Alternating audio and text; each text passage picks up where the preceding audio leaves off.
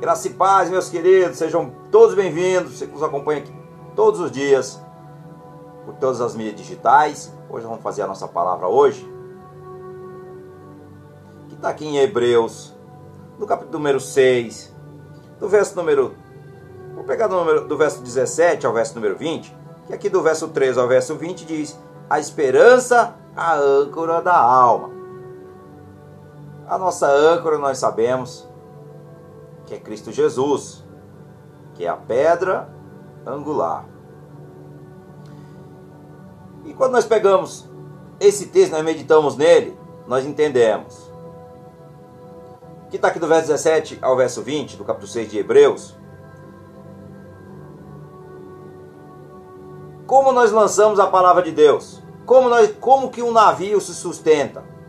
Com uma âncora. Ela é lançada ao mar para que o navio não fique. Se ela não for lançada ao mar, o navio está à deriva. Né? Ele vai, o vento vai levar, as ondas vai levar. Porém, a âncora até ser lançada no mar, ela não serve para nada. Não serve para nada. Só está ali no navio de servir de peso, não é verdade? Só que a partir do momento que ela é lançada ao mar, ela sustenta o navio grande, grandioso. Pode ser grande, pode ser pequeno, enfim, dependendo do tamanho da embarcação, ela vai sustentá-la.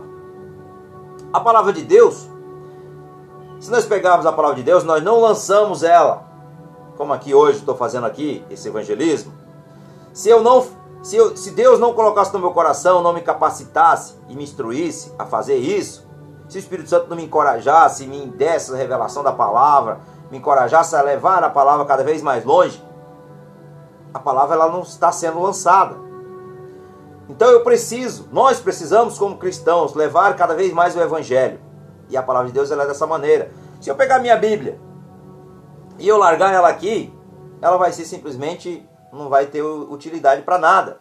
Mas eu preciso pegá-la, estudá-la, pedir direcionamento do Senhor para que realmente revele a mim o que, que ele quer falar primeiramente comigo e depois com todos aqueles que nos acompanham aqui. Então, a nossa palavra de hoje é a nossa âncora em tempos de tempestade. É isso mesmo, em tempo de tempestade. Então, há muitas tempestades diferentes na vida de cada um de nós.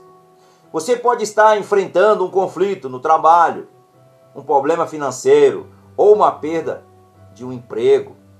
Você pode também estar enfrentando problemas de lutas com a saúde. Você também pode estar tendo um relacionamento difícil, o Pai não prometeu nos livrar de todas as adversidades, como Jesus disse lá. Nesse mundo tereis aflições, mas tenham de bom ânimo, porque eu venci o mundo. Então, o Senhor disse que não seria fácil. Ele disse em algum momento vai ser mamão com açúcar, como nós comentamos muitas vezes, né? Não. Ele falou tereis aflições. Então, se nós teremos aflições, nós vamos ter lutas. Sempre vamos ter lutas. É assim que acontece na nossa vida diária. Então, mas Ele nos deu as Escrituras para, no, para nós e principalmente para nos encorajar e confortar a cada um de nós. Então, a palavra de Deus é uma âncora firme em tempos de tempestade. No meio da miséria e dor, podemos confiar na Bíblia para estabelecer, principalmente para termos estabilidade, orientação e segurança que precisamos, como está aqui em Hebreus. Primeiro, qual é a causa da, das tempestades? Nós temos sempre que, queridos, que muitas vezes é buscar por que, que começou. Então a gente precisa raciocinar, a gente tem uma consciência, precisa de, é, se isso é, da onde que isso surgiu, como surgiu, porque sempre nós temos que achar realmente a forma de lidarmos com isso e vencê-la. Ou seja, passar por essa tempestade. Nós não podemos permanecê-la em cima dessa tempestade. Então, podemos trazer essa adversidade para nós mesmos através do pecado, pobre juízo ou falta de experiência. Algumas dificuldades são causadas pelo mal de outras pessoas também. Satanás traz também dificuldades na tentativa de nos afastar de Deus. É assim que acontece. O Senhor pode causar também algumas adversidades nas nossas vidas. Se a tempestade é do Senhor, Ele sempre vai usá-la para o nosso bem. Segundo, quais são os propósitos de Deus nas tempestades? Ele quer chamar a nossa atenção quando perdemos a nossa paixão por Ele. É isso mesmo. Ele pode usar os problemas e dificuldade para ganhar o nosso foco, purificar-nos do pecado por meio da tempestade. Deus pode chamar a atenção para as áreas de nossas vidas que não são agradáveis a Ele. É assim que acontece. Levar-nos a render-se a Ele. O Pai quer que você afroche o seu aperto em algo que você entesourou muitas vezes. Às vezes você está ainda meio perdido, porque ele tem outra bênção em mente para você. Então Deus muitas vezes está preparando algo, mas muitas vezes, querido, nós estamos querendo andar no caminho que não agrada a Deus, e aí o Senhor chama atenção. Muitas vezes o Senhor está querendo chamar a nossa atenção. Então, nos transforma a sua imagem. Ele quer transformar nós em a sua imagem, a imagem de Cristo Jesus. Então, se ele quer transformar nós a imagem de Cristo, ele quer que você seja realmente uma pessoa que seja transformada verdadeiramente. Então, quando o Senhor quer nos transformar com a adversidade, o Senhor reafina o nosso caráter e nos torna mais semelhante a Cristo que está aqui em Romanos 8, 29. E equipa-nos para servi-lo.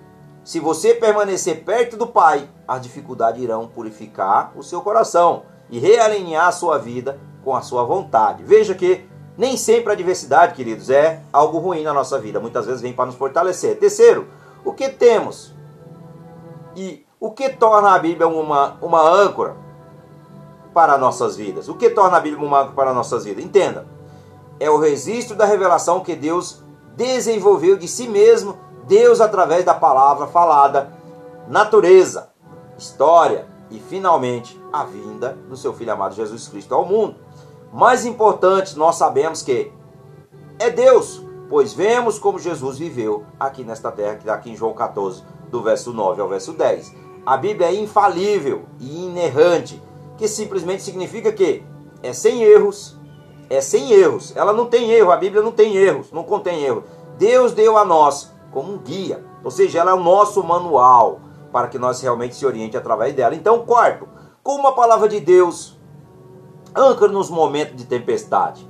Ela nos conforta. No meio da angústia e da luta, tente ler o livro dos Salmos.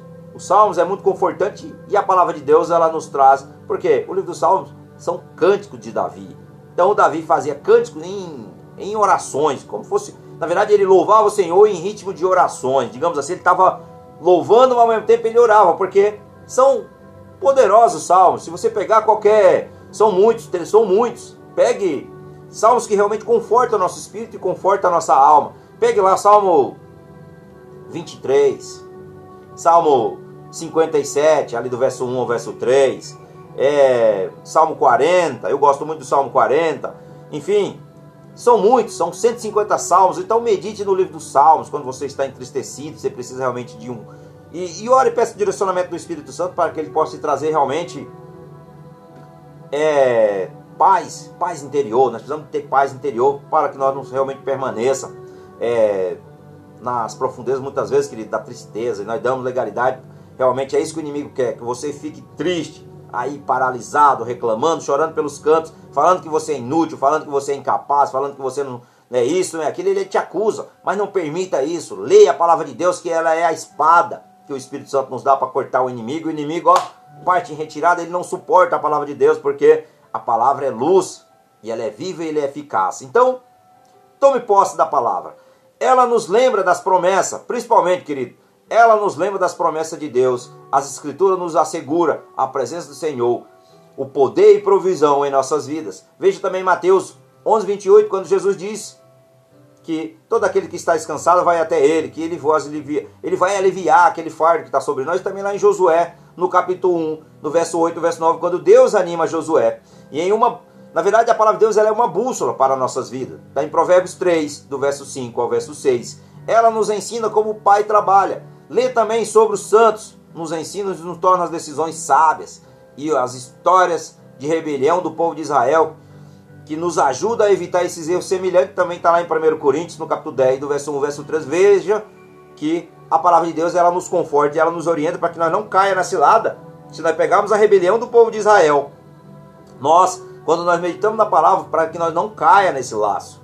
Porque essas pessoas sofreram, foram muitas pessoas, foram milhares de pessoas que foram mortas, porque desobede desobedeceram ao Senhor, brincaram com Deus. Com Deus lá em, lá em Gálatas diz que não, com Deus não se brinca, tá lá em Gálatas 6, 7, se eu não estou enganado.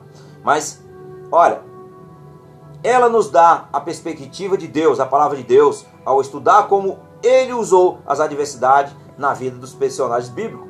Podemos também entender melhor como ele pode querer usar as nossas lutas atuais. Sexto, como a Bíblia funciona como a âncora nas nossas vidas. Você deve lê-la, assim como a âncora de um navio. Não serve para nada se não for lançada ao mar. A palavra de Deus não pode encorajá-lo a menos que você tome tempo para estudá-la, para meditá-la. Você deve meditar sobre ela, pensar sobre as promessas do Senhor e como ele provou a sua fidelidade para os cristãos no passado e também hoje que nós estamos vivendo. Acreditar que ele diz, acredite no que a palavra de Deus diz. Se você permitir a si mesmo e você duvidar das promessas de Deus, você nunca vai receber tudo o que realmente ele tem para você. Você não irá receber o que, se, o que realmente Deus tem para a sua vida. Então, aplique a sua vida. aplique na sua própria vida. A gente tem que aplicar a nós mesmos. Precisamos aplicar a nós mesmos. Primeiro, não a vida de outras pessoas, porque muitas vezes nós estamos querendo fazer na vida dos outros, estamos esquecendo a nossa. Eu não posso ficar olhando para fora de casa se aqui eu tenho a minha família, tenho a minha vida que eu preciso cuidar, eu também preciso cuidar da minha família. Então, eu preciso aplicar primeiramente aqui dentro, é o nosso primeiro ministério. E não é fácil, queridos. Não é fácil porque as adversidades muitas vezes nos colocam em julgo desigual, como que eu posso dizer, em conflitos. Porque a palavra de Deus, ela realmente nos tira da nossa zona de conforto. E muitas vezes nós não queremos ouvir a verdade, porque a verdade realmente nos incomoda. Tira todo nós, muitas vezes nós daquela zona de conforto. Não, eu não concordo. Porém, todos nós temos que olhar na mesma direção para o bem de todos. Então, aplique a sua própria vida. E você deve estar disposto a obedecê-la, a palavra de Deus. Você e eu vivemos em uma era má, ímpia, um momento difícil, a menos que estejamos ancorados. Vamos. Se nós não tivermos ancorado, nós vamos à deriva em nossa devoção com nosso Senhor Jesus. Então, se ancora na sua palavra, ele vai te confortar. Lembre das suas promessas, que ele vai revelar os seus caminhos e atuar como uma bússola moral na sua vida. Então, mais importante ainda é renovar a sua mente com as suas perspectivas eternas, independentemente das tempestades que vêm. Você pode resisti-la com confiança, ancorado na rocha sólida que é Cristo Jesus, o nosso Senhor, nosso Salvador. Então, por mais que as tempestades venham, nós não vamos desistir. Não vamos desistir porque isso só nos torna cada vez mais forte. Cada vez nós ganhamos mais impulsão para ir para o alvo. Então, as lutas, queridos, vêm para todos. Todos. Muitas vezes, é, eu, essa semana eu acho que o Senhor tem me dado palavra de encorajamento, porque realmente as pessoas estão necessitando. Então, assim, mas é a palavra é que nos liberta. Então, a palavra que nos liberta. Lá em João 8, 32 diz: Conhecereis a, a verdade, e a verdade vos libertará. Então, conheça o próprio Deus através da Sua palavra. Ele se revela a nós através da Sua palavra. Peça direcionamento do Espírito Santo antes de ler essa palavra. Peça, Senhor, me revela no meu coração o que que eu não entendo e fala comigo, como seja o teu querer, para que realmente eu seja realmente transformado ou transformada pela tua palavra, que eu realmente possa ter realmente um caminho, Senhor, guiado pelo teu espírito. Assim, nós vamos começar hoje agradecendo ao Senhor, na verdade, terminando essa palavra agradecendo ao Senhor pelas bênçãos que nós já alcançamos e pelas bênçãos que ainda nós vamos alcançar. Entenda que o diabo ele vai fazer de tudo para que você não alcance as suas bênçãos. E quando você alcançá-la, ele vai fazer de tudo para que você reclame das bênçãos que Deus te deu. Então tome posse no nome de Jesus, nós vamos agradecer. Pai, no nome de Jesus, nós te agradecemos por essa palavra e que o Senhor realmente derrame sobre nossos corações, ó Pai, entendimento, sabedoria, o amor, o conhecimento. Dá um poder de revelação, Senhor, e conhecimento para recebermos do Espírito Santo as revelações lá no profundo do nosso íntimo, do nosso espírito para que seja tudo para a honra e glória do teu nome. Perdoa nossos pecados, porque nós somos pecadores, ó Pai, e assim nós já te louvamos, nós te glorificamos, nós te exaltamos, no nome de Jesus. Compartilhe essa palavra e que Deus abençoe a sua vida grandemente. Amém. Glória a Deus.